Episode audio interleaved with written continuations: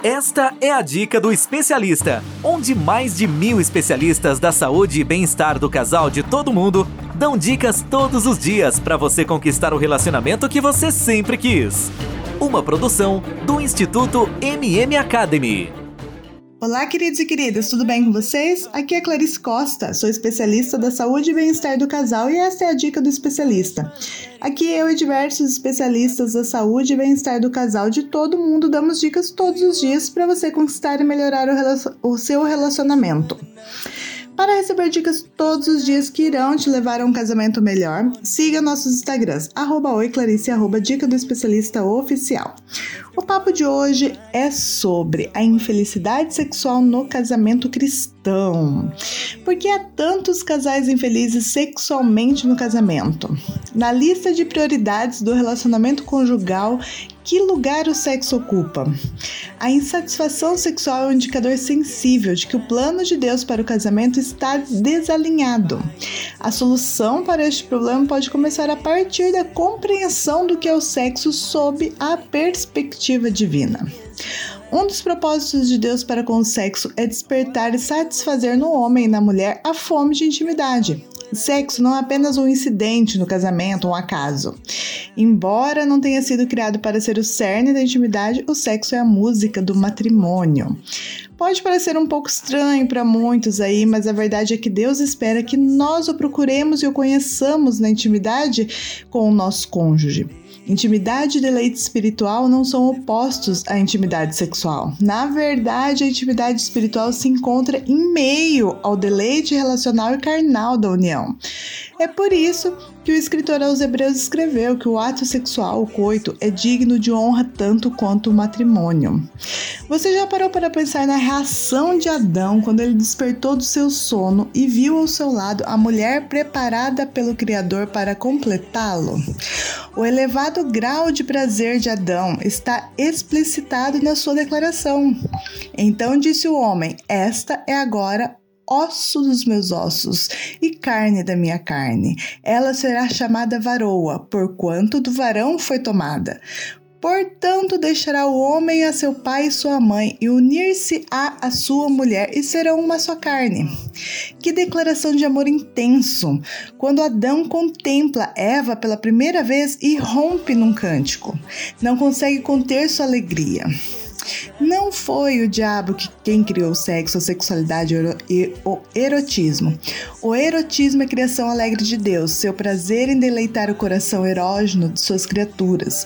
Com muita beleza escreveu o poeta: Seja bendita sua fonte, alegre-se com a esposa da sua juventude, gazela amorosa corça graciosa, que os seios de sua esposa sempre o fartem de prazer e sempre o embriaguem os carinhos dela.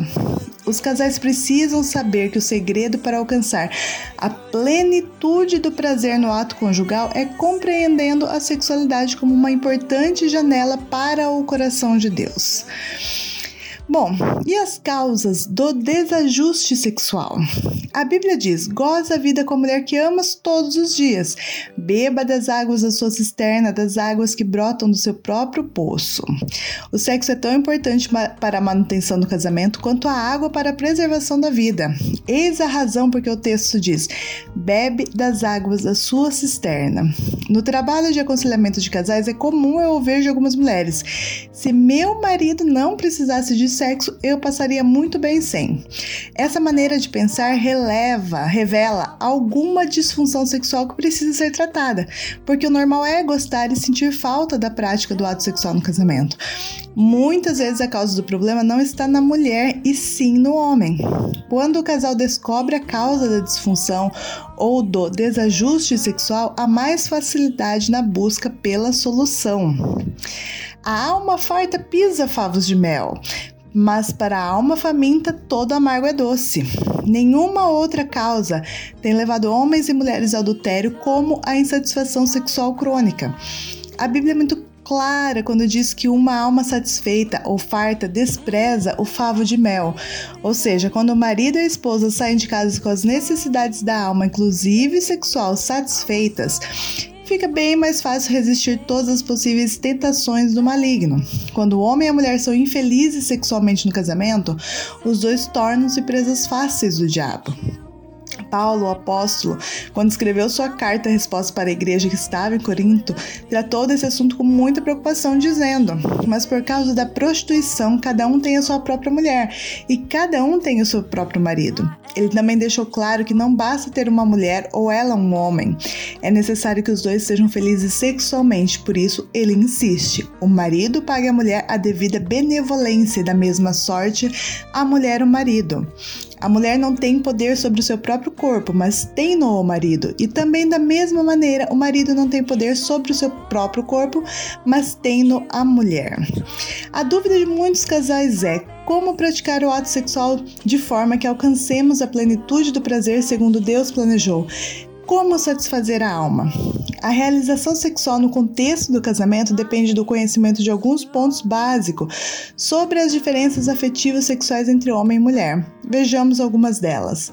O homem é tendente ao amor estético e a mulher é tendente ao amor ético. O homem é tendente ao amor quantitativo, instintivo, passageiro, e a mulher é tendente ao amor qualitativo, afetivo, que dura.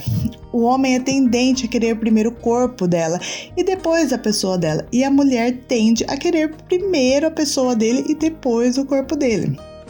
O homem é estimulado sexualmente pela visão, erotismo visual, e a mulher é estimulada pelo que ouve e pelo toque. O erotismo sentimental é abrangente. Para o homem, o ato sexual é um prazer corporal, somático, físico e localizado. E para a mulher, o ato sexual é um prazer emotivo em todo o seu corpo, partindo dos órgãos da cópula. O homem precisa de sexo para se manter vivo no casamento e a mulher precisa de carinho, companheirismo, segurança, estabilidade e sexo também, né? No homem, o sexo é descontínuo e centralizado. Na mulher, é contínuo e descentralizado. O que o sexo significa para o casal? Para o homem e a mulher, o ato conjugal satisfaz o instinto sexual, aumenta o amor um pelo outro, reduz as tensões no ar e proporciona a mais íntima experiência de uma vida conjugal. Bom, tem muito mais para a gente falar. Por hoje, nós vamos ficar nisso. Lembre-se, o sexo é a música do casamento. Quanto mais os músicos tocarem, mais habilidosos eles vão ficando. Meu conselho final é que os casais não devem parar de tocar a música da sexualidade no casamento, porque enquanto houver música haverá alegria e vida conjugal plena. O sexo não é tudo, mas a infelicidade sexual pode gerar um mau humor crônico que afetará todas as áreas da vida do casal. No próximo podcast, nós iremos falar sobre conselhos práticos que podem ajudar os casais que buscam se ajustar sexualmente falando para acabar com essa infelicidade aí, tá? Foi um prazer falar com vocês, foi o nosso podcast de hoje. Querendo um conselho, uma dica, uma ajuda, procura aí, arroba Oi Clarice e arroba Dica do Especialista Oficial. Nós estamos aí com diversos especialistas. Me procura que eu vou te ajudar a melhorar o seu relacionamento, pode ter certeza disso. Um grande abraço para vocês e até o próximo podcast.